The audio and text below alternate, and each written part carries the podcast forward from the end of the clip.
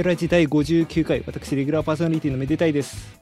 レギュラーパーソナリティのひそやかです。よろしくお願いします。そしおてパーソナリティのラジオネームアンモニアナイトです。はい、よろしくお願いしお願ます。いします。えー、というわけでね、最初からゲストに出てきてもらっていますが、えー、今回はですね、えー、ちょっと特別な回でございます。はい気合入ってます。えー、この度ですね、私、ひそやかと、そしてこちらにおります、えーラジオネームアンモニアナイトが参加しています、えーシティポップバンド TYC がですね、ファーストアルバムを4月17日に配信リリースさせていただくことになりました。えこれ絶対 YouTuber だったら今、イエーイみたいなやつ入ってるところで、イエーイですね。ドンドンドンってなるや で、あの、テープみたいなのがパサってなるやつ。イエーイパフパフあのイエーイ、後ろ寒いよ。飛ばしてんね。いやー、というわけでですね、あの、TYC っていうのは、あの、まあ、すべて、えー作詞はこのラジオネームアンモニアエイト、作曲は私、ひそやかが、えー担当してるバンドになりますので、今日はそちらの宣伝会ということで、えーそもそもの経緯というか、まあちょっと、きこれ聞いたら、えー CD が楽しみになる、えー放送にしたいと思いますので、よろしくお願いします。お願いします。ウギーナイトでいうところのあの、マナピストレートが出た後に、林原めぐみがめちゃくちゃその曲しか書けない。小林律子さんの曲ですね。言いまくってた頃の感じでしょう。まあ、あの、パーソナリティの曲を話す回と言ってみればそうですね。まあまあまあ、そんな感じで、まあ、ちょっと選手には聞き役に徹していた。選手も、あの、あれ、発表は見ていただきました？はい、見て、あの、YouTube の映像は拝聴させていただきました。あ、ありがとうございます。まあ、そんなわけで、まあ、皆さんと今同じ状態だと思うので、すねあ、見ていない方はですね、ぜひ YouTube にですね、あの3分20秒ぐらいの、あの全曲視聴動画を上げさせていただいておりますので、そっちの方をご覧いただければと思います。その話も後でしますが、まあそもそも TYC っていうのがどういうバンドなのかっていうところを、えまず話させていただこうと思うんですけど、はい。はい。あのーまあ、まず、TYC っていうのがですね、名前の由来っていうのが、そもそも東洋町の略なんですね。東洋町。東洋町ご存知ですか？一応、はい、あの、東京都の地名ですよね。そうですね。まあ、江東区のにある町なんですまあ、実は東洋町っていう、あれ駅名なんですけど、はい。あの東洋町って町実はなくて、うん。あの、江東区東洋が地名としてあったらしい。だから、どっからか町がついてしまったっていう。まあ、駅に町がついてるっていう感じですね。はい。まあ、それで、まあ、それはそれとして、まあ、東洋町のところに、周辺に、もともと私住んでて、はい。もう、5、6年くらい前まで住んでて、うん。就職前まで住んでて、で、たまたま同じ時期に、こいつも住んどったことがあるんですよ。こいつっていうのは、その、ああ、そう、ララジオネームアンモニアナイトが住んでた時がある。はい。で、えっ、と、二人でたまに、まあ、飲んでたりしてたんですね。うん。って時に、えっ、と、ある日急にこいつが言い出したんですよ。あのーちょっともう、あまあ我々二人ともジャズ仲間だったんです、もともと。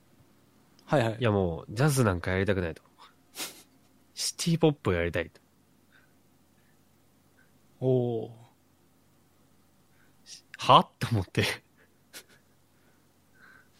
そしたらもう、僕が歌詞を書くけん、あの、曲書いてって言い出したんですよ。ー。でも、そこで役割まで決めてしまったと。そう。そしたら本当に歌詞書いてきたから、なるほど。まあ、それはそれで面白そうだなと思って、試しに曲つけてみたんですよ。はいはい。そしたらなんか思いのほか、なんか良くて、ああ、じゃあ、結構その歌詞とまあマッチしてというか。そう。らその歌詞もなんか、本当にその日二人であ、その日二人で会ったことをそのまま歌詞にしたみたいな。あの、その日はなんかひ、確か暇で、浸水公園あたりをプラプラ歩いてたんですよね。いや、あれはね、仙台堀川公園。あー、でもなんか、なんか、川なかったっけ？そうそう、仙台堀川。あれそう、あって、そこでなんかビールとかシードルとか飲んでた。いいですね。そう。結構なんかその、その感じをそのまま書いてきて、で曲載せたのが最初にできた曲。これが2018年ぐらいに作った曲で、はいはいはい。で、僕が家で簡単に、あの、デモを作って、まあええやんつって二人でギラギラ笑ってて。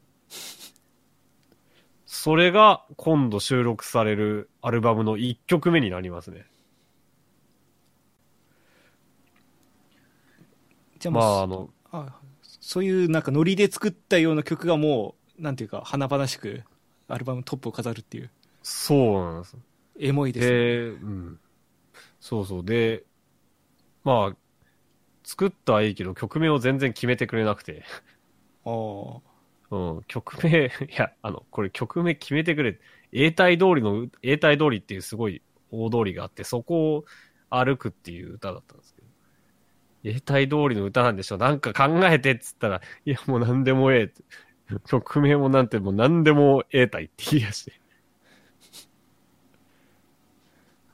じゃあ、それが曲名でっていうことになりました。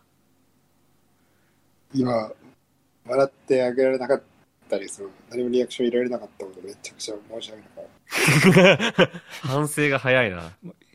まあ、YouTube だったらわははははって入ってます。た。言っていいやつ。後ろでもいい。それはダメいやー、だからその、まあ、ただちょっとね、あのね、これもうリリース前に言っちゃうんですけど、はい。あの、リリース作業してまして、私が。はいはいはい。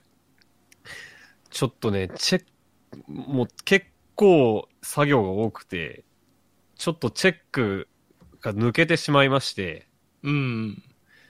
あのーこの曲名だけ、あの、間違った曲名で配信されます。あら。あの、曲名、これ、曲目、そう、曲目ってなっちゃって、目、目が変換式、曲、曲目なんて何でも得たいってなっちゃって。あじゃあもともとオリジナルの名前は曲名なんて何でも言えたいだったんだけど。はい。はい。なんですけど、曲目なんて何でも得たいにな、ちょっと入力ミスで、あの、サブスクは配信リリースされるんですけど、えっと、特に修正することなく配信します。申し訳ございません。これ、ジジャニーズとかあったら問題になったけど、別にその知らないバンドの知らない曲の名前が、なんだろうと、多分大丈夫っていう感じ。まあ、ナタリーとかにも拾われないだろうっていう。はい。いや、これは本当申し訳ないです。まあ、あの、即座に謝罪文を、あの、ホームページに上げさせていただく予定なんですけど、リリース直後。まあ、ただ、曲名なんて何でもいいので、まあ、これはこれでいいのかなと思います。まあ、そそこに対する風刺みたいなところもあるんですかね。そうです。まあ、そんな感じで1曲目、あのー、1曲目がその原点の、我々の原点の曲になります。で、その全7曲あって、で、その後、それが2018年に作った曲で、なんで2曲目作ろうってなったんだっけ？いや、なんか、ライブをしようって話。はいはいはい。持たないからもう一個作ろうって話になっあー、ライブ、でもライブしようってな、確かにライブをしようってなったんですよ。19年くらいになって。で、そこでもう一曲作ったの、3曲目を作ったの、2曲目はなんか多分もうちょっと前にもう一曲作ろうってなったような気がする。3曲目はね、うん、ライブ用に作ったんですよ。何曲かないと、これ先やっていけないだろう。みたいな感じ。で、2曲目まではデモ作って公開してたんですけど、もちろん今それはもう公開停止にして、その2曲目に作った曲っていうのが、あのーえー、アルバムの2曲目の夢の国の隣でっていう曲なんですね。はいはい、はい。夢の国の隣でってもうデモとかライブの時点で、実はかなり人気の曲でして、うん。結構評判がいいんですよ。歌詞もいい。で、なんで、これどういう曲なんでしたっけ？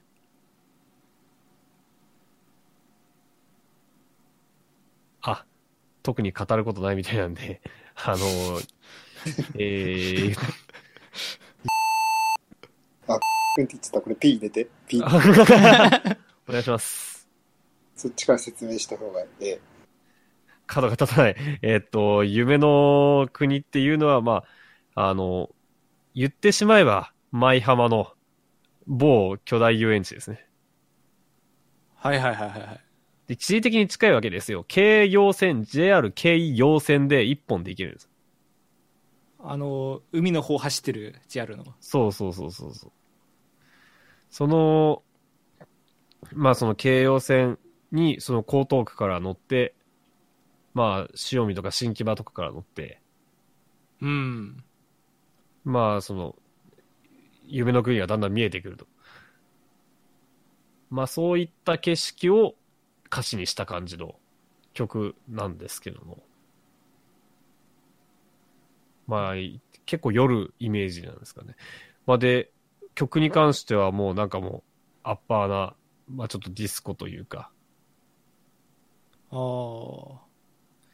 で、結構構成も結構いろいろ考えて作ったんで、2曲目はね、かなりいいと、デモの時点でも、デモの時点で、で、あとトレーラーの動画でも結構いいと言ってくださる方が多いので、これはぜひもうリードトラックということで2曲目にしてあります。これはぜひお楽しみにしてください。はい。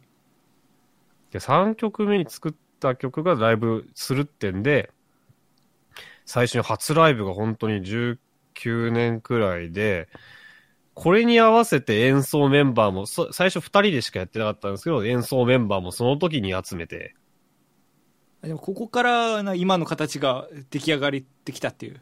そうですね。はいはい。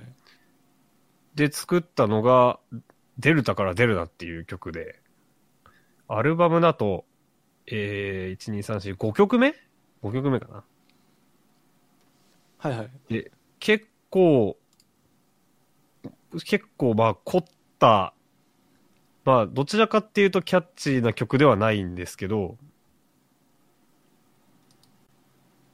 これね、確かね、変拍子のところがあるんですけど、変拍子のところで、こいつから指摘をこうしてくれみたいな感じで作って、だから10拍子、2、3、4、6、4みたいなので作ってくれみたいなことを言われて、ああ。無理やり作った覚えがある。なんか変拍子にした方が受けると思う。まあまあそう、だからそれが特徴的だったんで、ああ、じゃあそれに取り入れてみようっつってんで、で、若干ロックの要素もあるかな。なんか僕、その当時、あの、なんだっけな、トリコとか聞いてたから、ああ。グルメ漫画の方じゃないやつですね。そうそうそう、変拍子バンドの。そうそうそう、釘パンチの方か。そっちじゃないんですよ。充電茎バンチの。あのーそれで、ちょっとそういった要素を入れてみて、だからアルバムの中でもちょっと雰囲気の違う曲になってはいるんですけど、ちょっと面白い曲になってるかなと思います。で、その後、その後ですね、3曲目を作った後ですね、メデフェス出たのは。じゃあこの辺りがちょうど2019年ぐらいのそう。お話。で、当時はオリジナル曲で言うと、その3曲しかなかった。あのもうライブやるギリギリの曲数。そう。あとはなんかカバーとかやってる。で、メデフェス出させていただいて、その後もう一回その自分たちで主催で初めてライブをやった時に、もう2曲書いたんですよね。その曲時作った一うちの1曲が、と、Not Obvious, But Not Of Scare っていう6曲目の曲で、これは結構、僕の中ではかなり好きな曲で、で、歌詞の内容としては、その時に、あ、ちなみに今、ラジオネームアンモニアナイトって、えっと、実は2020年の終わり頃に、あの、日本ではなくちょっと海外の方に行ってまして、はいはいはい。まあちょっと南アジアの方にいるんですけど、まあちょっとお仕事の都合で南アジアに行くって決まってから書いた曲で、だから東洋町を離れるっていう歌なんですよね。なるほど。違ってないね。うん。まあそう、そういう感じ、そういう感じの歌詞なんですけども、曲はなんか、まあシティポップってテーマの中で、結構、アルバムの中、シティポップにも時代によっていろいろ特色があって、うん。この曲に関してはもう、完全に現代のシティポップ。平成周期から令和のシティポップのつもりで作った曲ですね。まあそれがほぼアルバムの終盤に来るっていうところも結構僕自分の中ではミソだったりしますね。投資で聞いた後半の盛り上がりというか。そうですね。一番の盛り上がりどころだと思いますので、ぜひ。えー、それでいて、一番最近作った曲っていうのが、う先作った歌の曲っていうのが3曲目のルインっていう曲です。これはもうかん、これはもうコロナ禍になった後に書いた曲で、じゃあもう本当にここ1年以内で。はい。なんで、言ってしまうともうステイホームのことを歌った曲でですね。なるほど。だから歌詞聞くと、 Zoom とか、そういうワードが入ってたりします。で、なんですけど、曲は、曲調は、あの、70年代の日本のシティポップっていう、じゃあもうそこの対比というか、そう、その、まあ、曲調としてはかなり古いものを踏襲しつつ、そのそこを表しているものをその現代の、今のそう、情勢を見ているっていう。そうですね。っていう、ちょっと楽曲になっていうか、そもそも70年代ポップスをやりたいねっていう話になって、で、うん僕意外とそういう素養があんまりなかったんで、あの、彼にそういう曲をいっぱい教えてもらって、そこから勉強してっていう。勉強して、まあ書いた曲ですね。なるほど。はい。それがルインっていう曲です。で、で、えー、ルインとデルタからデルナの間に4曲目として、僕がこれか、家で作ったあのトラックを1曲入れてます。あの、インタールード。ちょっとあの、東洋町を、の、永代通りの、東洋町駅出たらすぐと永代通りのでかい交差点があるんですけど、はい。そこで iPhone で、あの、環境音録音して、で、その上にちょっと音を重ねて、ちょっとアンビエントのトラックを、1分ぐらいのトラックを作ってみましたので、でもこれは、なんていうか、バンドで演奏というよりはもう本当に一人で作った曲一。人で作って、なんかもう、アルバムの中、アルバムの構成として、なんかちょっと、前半と後半分けたいなと思って作っああ、なるほど。で、本当にもう、ブライアン・イーノ的な、ほんまにアンビエントをちょっといろいろ研究して作った、まあ、シンセとか、あとは、ビブラフォンの逆を叩いて逆再生させてみたりとか、で、それが、あの、交差点の音の上に乗ってるみたいな感じの曲で、まあこれできたぞって聞かせてみたら、確かに、あの、酔って、酔って深夜帰るとき、頭の中こんなんなってるわって言われて、あ、よかったやと思いながら。よかったか分かんないです。けどまあそうですね。なんか一応実験としては成功だったっていう。まあ、イメージソングとしては、イメージチューンとしては成功だったのかなとう思う。ので、ん。まあちょっと、それもぜひ聴いていただければ。そして、7曲目、もう1曲残ってるんですけど、まあ、これは問題作ですね。あの、東洋町温度っていう、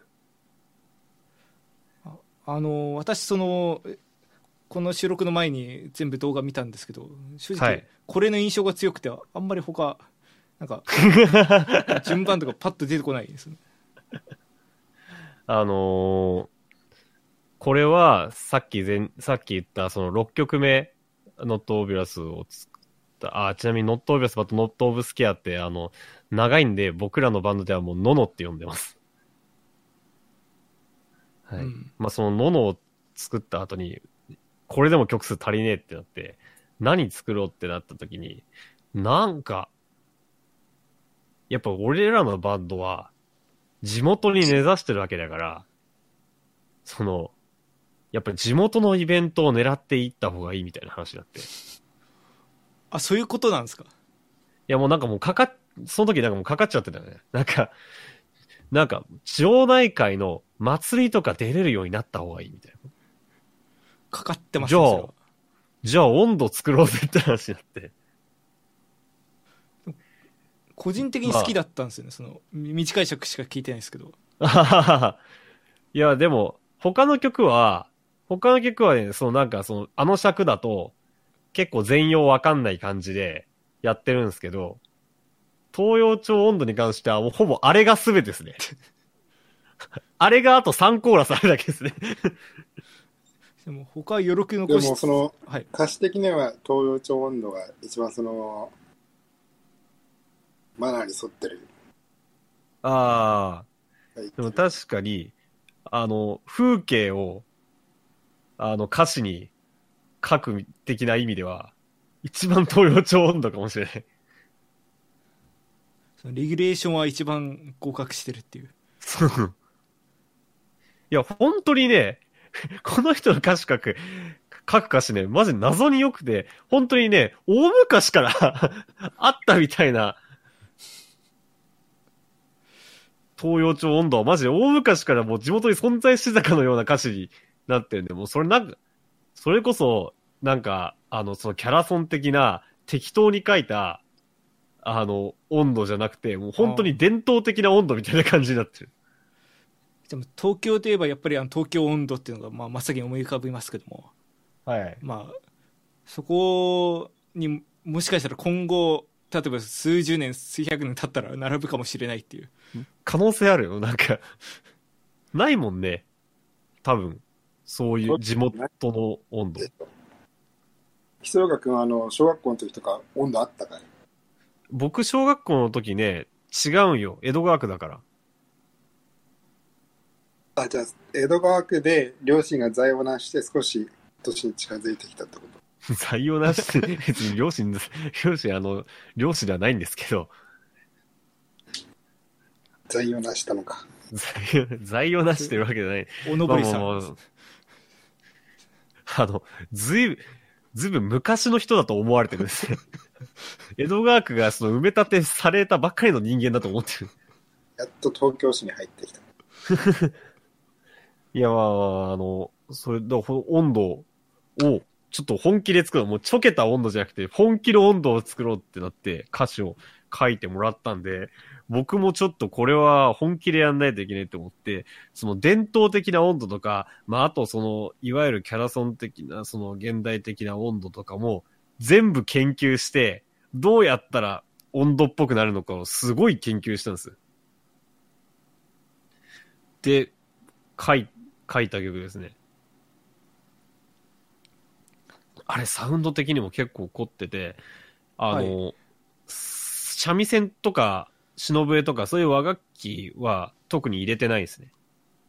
ああそうなんですねあの、まあ、それは単純に用意できなかったからなんですけど、はいじゃあどうやったら温度っぽく聞こえるか、最小のコストでって考えたとき、え研究したときに、まあ、太鼓はドラムのフロア、バスタムでやればいいけど、いろんなのを聞いて、あ、これ、金物が重要なんだなっていうのが分かってきて、まあちんどん屋みたいなそうそうそうそう。もしその、あのーリズムの根幹に、まあ、和太鼓とか三味線、本物の和太鼓とか三味線とかを使えないなら、金物を入れるとぽくなるなっていうことが分かってきて。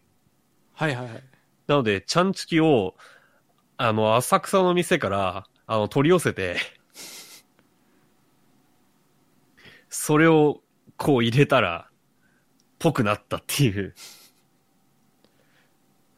やっぱなんかそういう一個でもそういう要素が入ると途端になんていうかまあそれっぽくなるって言い方するとあれですけどその温度だったら温度の手をなしてくるっていうのはありますよねそう。しかもなんか、下町感が出て、あうん、良かったなって思いました。なんでね、温度は、こう、本気でふざけるというか、ちょっとマジな作りになってるんで、あの、地元の皆さん、あの、よかったらどうですか？これを聞いてるその、まあ、江東区のなんていうか役所の方々ぜひ、これを、公式で、いや、本当に使えると思うんだよね。あの、誰かにね、振り付けやってほしい。いやー、まあ、そんな東洋町温度がボーナストラック的に7曲目に入っておりますね。納得いかないのがさ、前にライブやった時さ、うんいや、温度めっちゃ良かったですって、まず温度の話されるんだよ。あのなんていうか、まあ、ネタでもなんでもインパクトある曲って大体そういう運命にありますよねうん。世の中 まあまあ、でも、あの、まあ、ちょっと異常な完成度だと思うので、ぜひ弾いていただければと思います。っていう7曲が揃っています。もう、さ、もう7曲はミニアルバムじゃないよね。まあ、世の中のフルアルバム14曲とかそういうのはあるけど、全然フルアルバムって言っていいんじゃないかなと僕は思いますね。そうですね7曲割と結構なんか作ってらっしゃるなっていう感じですねでも意外と通しで聞くと25分くらいなんですよね。うん聞きやすいと思います。かなり、通しで聞いたときにいいなって思える出来になってると思うので、じゃあそのどうですか？はい。ラジオ、アンモニアナイトさんは通しで聞いてみて、どう、どう思いました？あの、彼はもう、レコーディングの前には、まあちょっと運悪く出国することになって、まあ後で完成版を聞いたんですけど、完成版聞いてみてどうでした？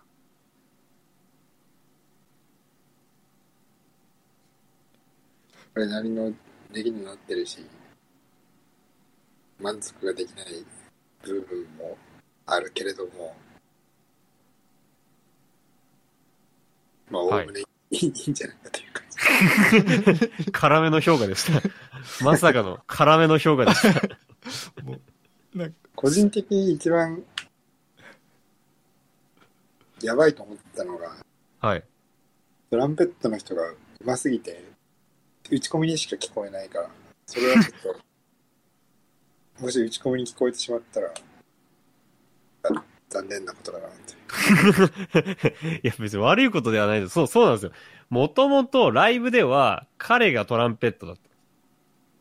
ただちょっと、あの、レコーディングに参加できないことが決まって、ちょっとサポートを立てることになりまして、渡辺苗さんっていう、まあ、東京塩麹っていうミニマムバンドでもう吹かれてる方なんですけど、その人をちょっとサポートミュージシャンということで、トランペットを吹いていただいたんですね。で あまりにも上手くて、あの、最初送った時にずっと、え、これ打ち込み打ち込みって言って、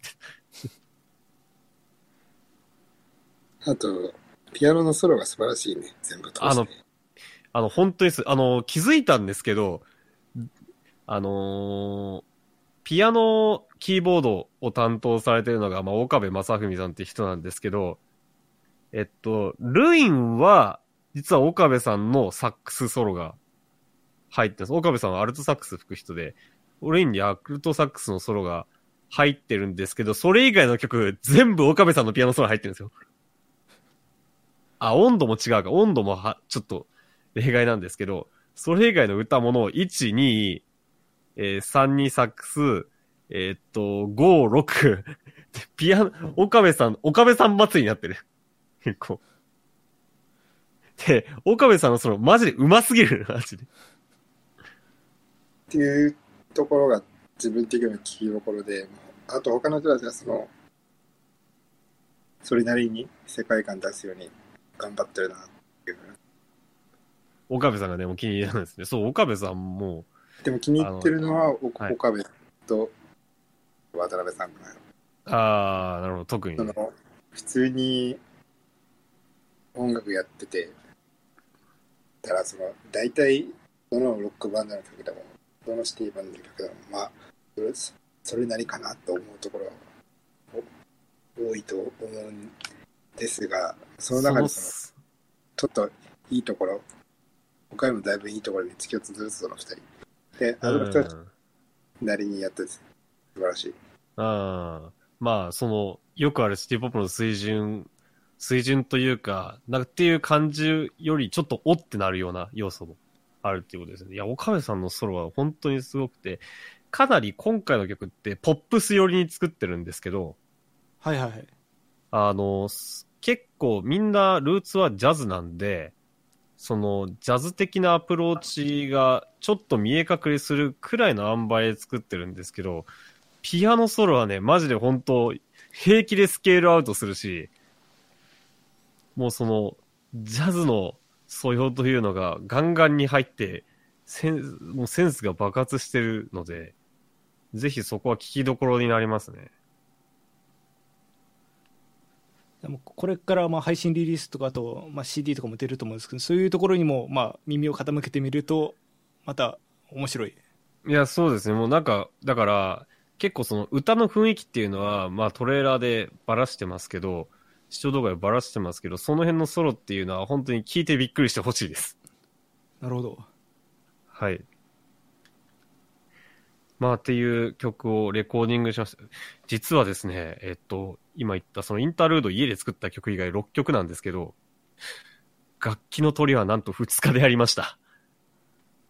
かなり突貫ですね特感です。これで2日で6曲って超やばいです。マジでやばいです。さすがに歌は別日に違うスタジオで撮らせていただきましたけど、マジでこれはすごいことです。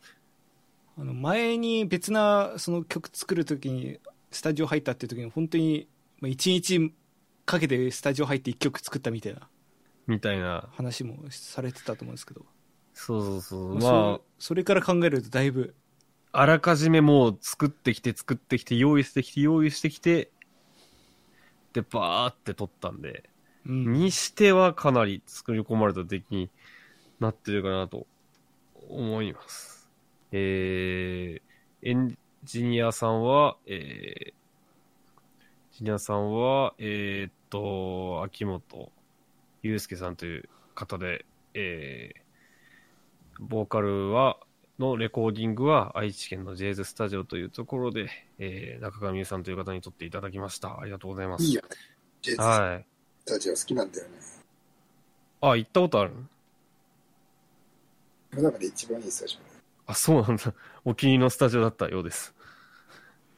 ちなみに、ボーカあの、バンドのレコーディングを撮ったところは、スタジオトライブという田無のトライブ、あの、えーレコーディングスタジオで、そこもすごくいいところでした。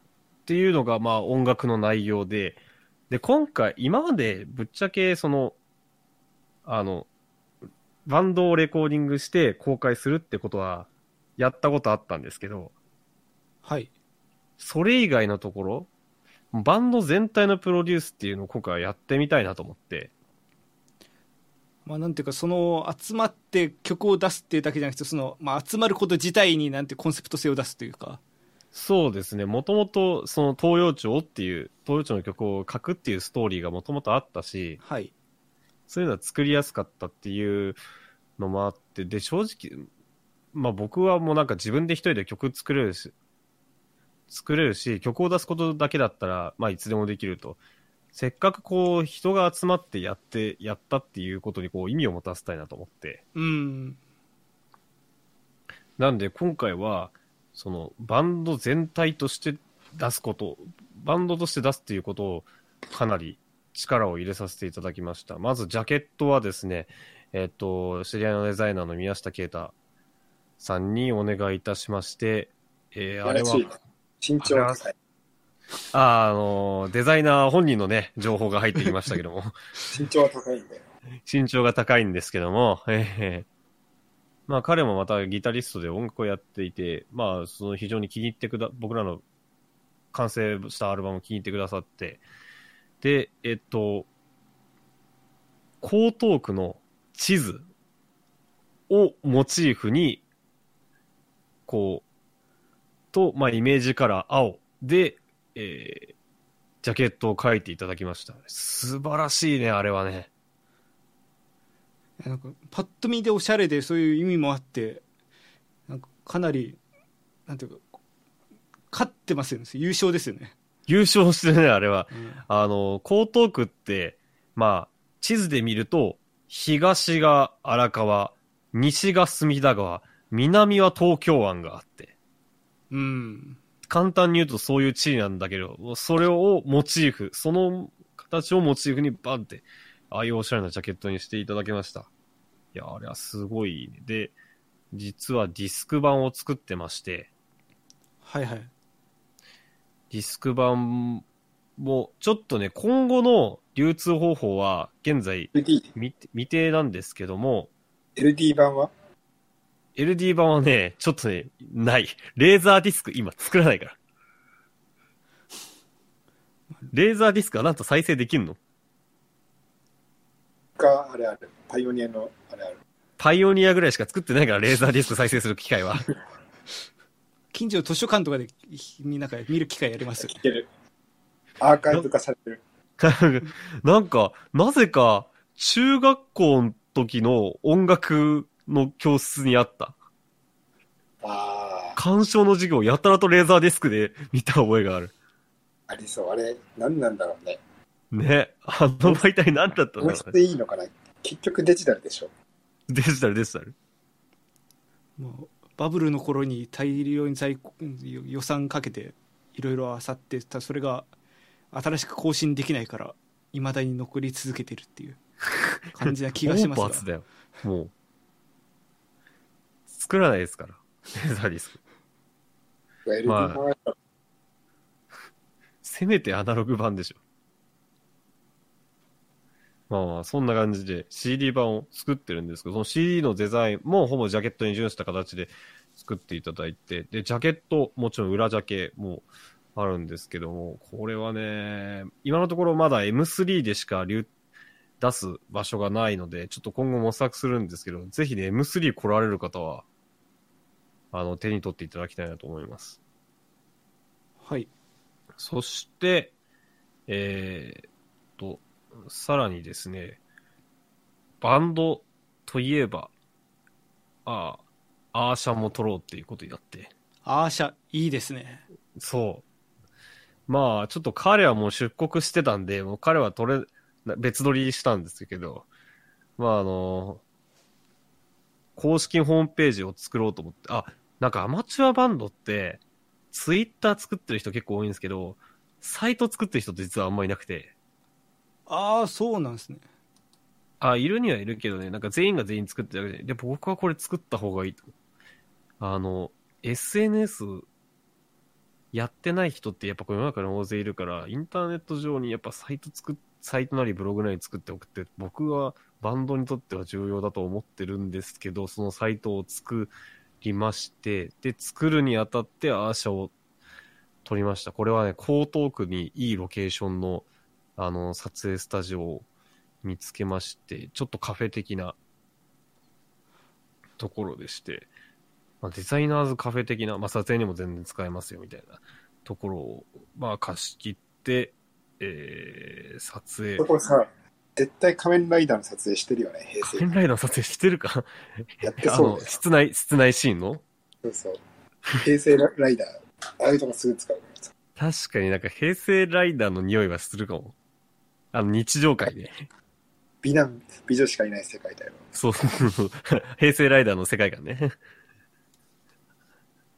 あのーそれで、えー、まあ、坂東くんっていう非常に優秀なカメラマンに撮っていただきまして、で、さらに、まあ、あの、トレーラーの動画も、ちょっと簡単に作ろうと、最初は簡単に作ろうと思ってたんですけど、なんかだんだんこうしたらいいんじゃないかっていうアイディアがどんどん出てきて、えーアーシャの日に一緒に動画を撮ることになってしまいました。それでできたのがあの動画だったんですけど、いや、でもあれは作ってよかったなと思いますね。あれは結構好評だったので。っ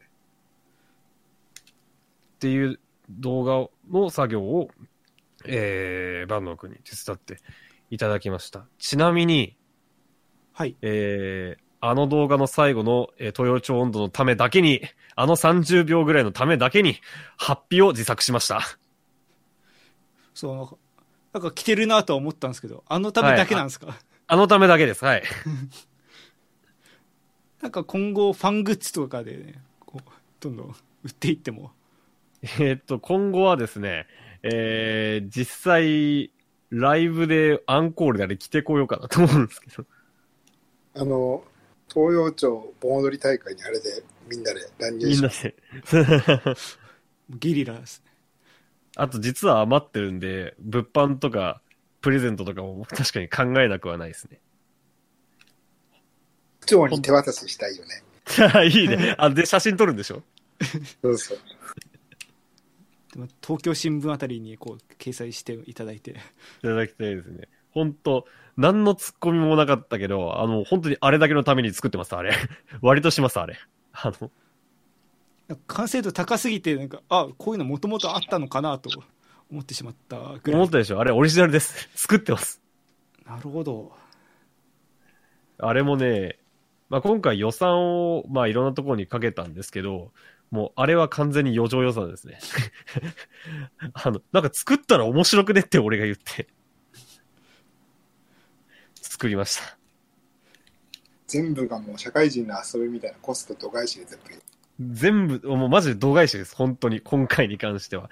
その、後ろ、何の後ろ盾もない、あの、一般人が、あの、あの 金の力だけで、いかにぽいものを作るかというのを、メジャーシーンっぽいものを作るのかというのに挑戦した作品になってます。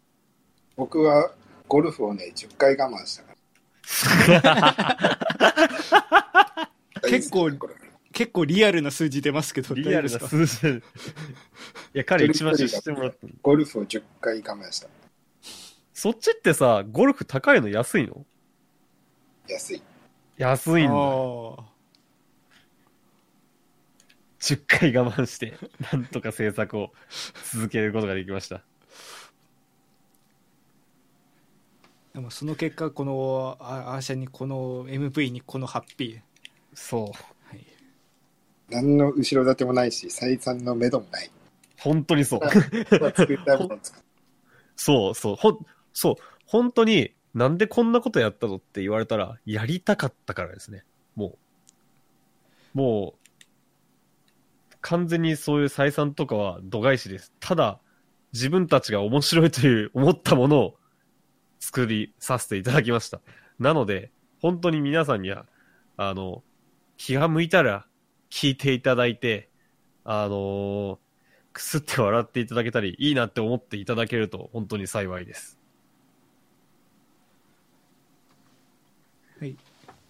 で、その曲はいつ頃から聴けるようになるんでしたっけ？はい、もう一度、えー告知させていただきますと、4月17日土曜日、おそらく深夜0時に、えー各種サイトで聴けるようになります。さ各種サブスクサービスというのは、えー Spotify や Apple Music、Amazon プライムの会員も聴けるようになるんじゃないですかね。で、あとはダウンロード販売、えー iTunes などなど。で、ダウンロード販売の価格は、ちょっとこれ、ちょっと端数とかいろいろあるんですけど、多分大体1200円ぐらいです。おおダウンロード販売の方は、一度ダウンロードしていただければずっと聞けます。サブスクの方はちょっと、えー予告なしにえーサービスが終了する可能性がありますので、えーご留意いただければなと思います。そして、先ほども告知させていただきましたが、M3 春2021で、えーめでたいのサークルにちょっと委託を置かせていただきまして、えーディスク版を販売させていただきます。こちらは1500円です。ぜひぜひディスク版を手に取れる方は手に取ってほしいです。よろしくお願いいたします。はい、えー一応あの後でも、えーお伝えしますが、えーサークルの配置が M3 の、えー G の16ですねはい。で、はいこれ調べたんですけど、第一展示場の方ですね。広い方ですね。お、やったじゃん。はい。いい配置だと思います。多分あのわえいいな。僕も売り越しに行っていい？あもうぜひぜひみアジアか、南アジアから。み南アジアか。南アジアのスパイスの香りを届けて。多分来たら2週間 隔離でしょ。そうです多分あの私のあれがメインの反布物がガジェットというかハードウェアなんで多分そういった集まりのところに集められて結果そういういい場所になったんじゃないかなという。そうね、確かにあの、そういう系は第二にはいかないもん。なんか、そのなんか、どう、オリジナルの音楽作品って第二に集められがちなかん、なんかボカロとか。ああ感じがするんで、す結構そういう、あの、いいところも踏めたのかなと思っています。ちょっと、ぜぜひお立ち寄りの際は、えーミ、ミディキーボードと一緒に、ぜひお買い上げいただければと思います。はいというわけで、えー一通り、えー CD の宣伝をさせていただきましたが、どうでしたか？なんか、正直、ここまでやると思ってなかったでしょ。そうですね。あの私もあんまりなんていうか情報はあの多分その今お聞きの皆さんと同じぐらいしか与えられてこなかったんですけどただすすげえことをやるっていうだけ聞いてて。たださすがにそう言うだけあってすごいなんていうか力の入った力も金もかけた壮大なプロジェクトが動いてたんだなというところですね。いやもう本当、先週の情報解禁の時に、とにかくそのすぐバーって一気に出そうとやってたんですけど情報解禁の仕方とかもあれですもんね。うん。その9時になったら一斉にバーって広がるような感じも。うん。いや、ちょっと目論みがね、うまくいってあるんですけど、っていうかね、あのね、ちょっと、いや、さっきも言った通り、後ろ盾もなく、その、面白いと思ったやりたいことをやるっていうコンセプトなので、その、コン、自分たちが やってる時には、本当にね、成果物ができるたびに、あの、めちゃくちゃ笑ってた。か精度高えっつって。でも自分たちが楽しむのが一番いいですからね、そう。とにかくめちゃくちゃ笑いました。うん 本当にど同時音楽って感じがしていや、本当にそう。まあ、メジャーシーンっぽいというけどマジのメジャーシーンでこれはできないですからね確かに。マジのメジャーシーンで、東洋町の歌作れないもん、多分。だからそれをできるのは本当に、まあ、同人とかインディーズというかの魅力そうですね。いまあ、ならではの曲になったと思う。だからもう本当に世界でここだけだと思います。だから本当にありがちな、あの、シティポップ作りましたじゃないストーリーが乗っかってたんで、僕もやるの楽しかったです。はいぜひね、聴いていただければと思います。そして、ご時世が許すなら、この CD を持ってライブしたいなと思うんで、ぜひ今後の活動にもご期待いただければと思います。はいはい、お願いします。はい、よろしくお願いします。えーこのラジオの感想は、ツイッターのハッシュタグメデラジでぜひつぶやいてください。メデがひながら、ラジがカタカナです。はい、またご意見ご感想はメールでも募集しておりますメールアドレスはめでたいアットマークメールドット LPRZ.xyz ですえー、めでたいひそやか各種活動もよろしくお願いいたします。えー僕のメールアドレスも言った方がいい。いやまあ、ももし、メーいルアドレスも言った方がいいか。もし、いやいやももし言えるのであれば、いやいやいや促すなよ。はい。そんないいらんのだったらいいですわ。だって公開して何、何を届いてほしいの？確かに。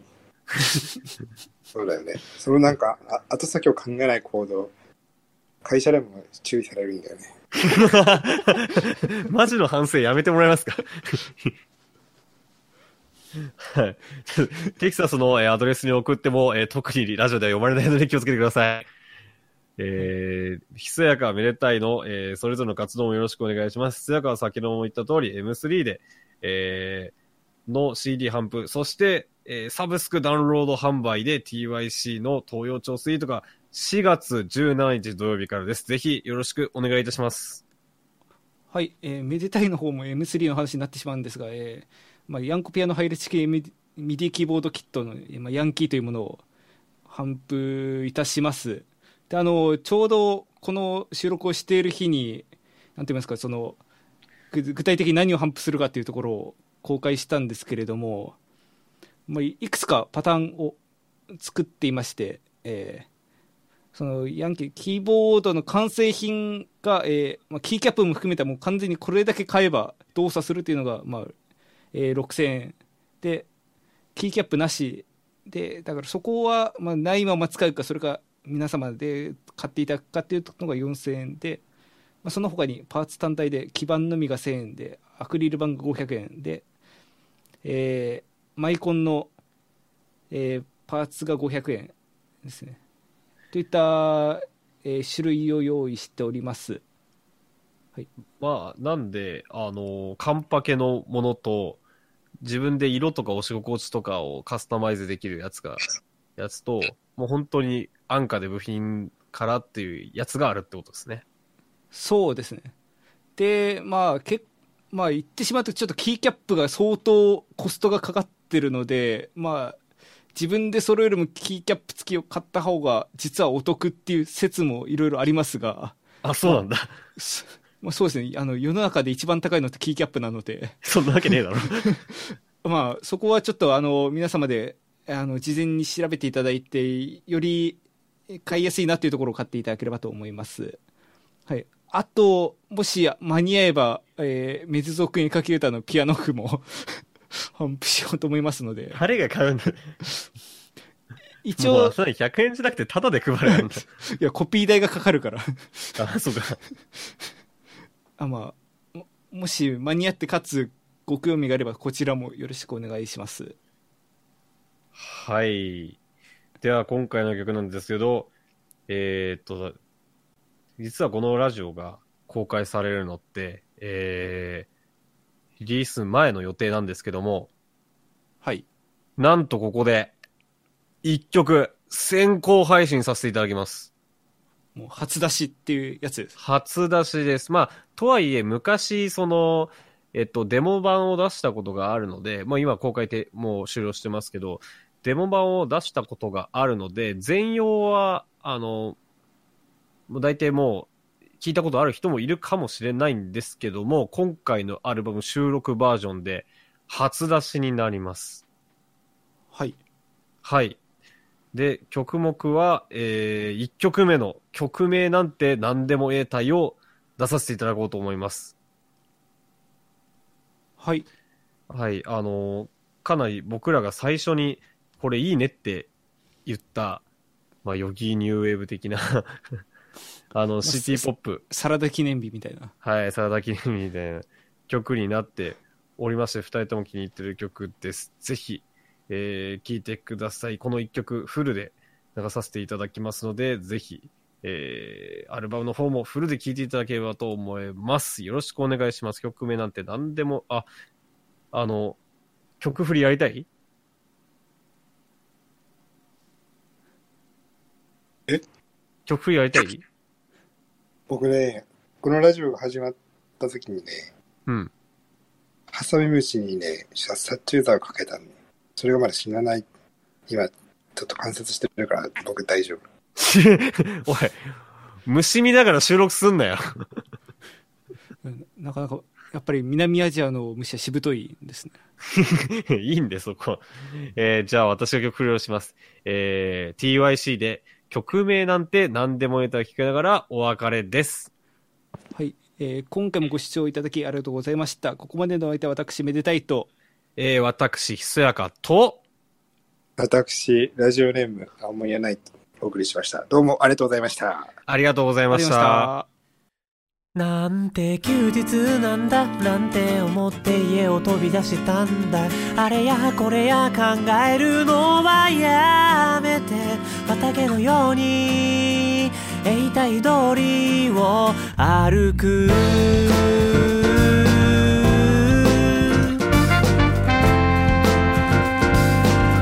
捨てられたブランケット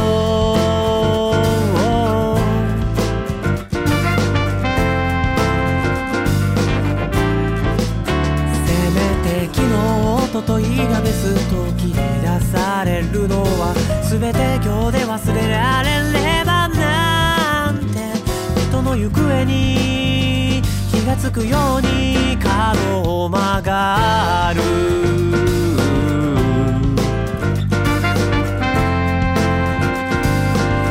錆びついたトランペット。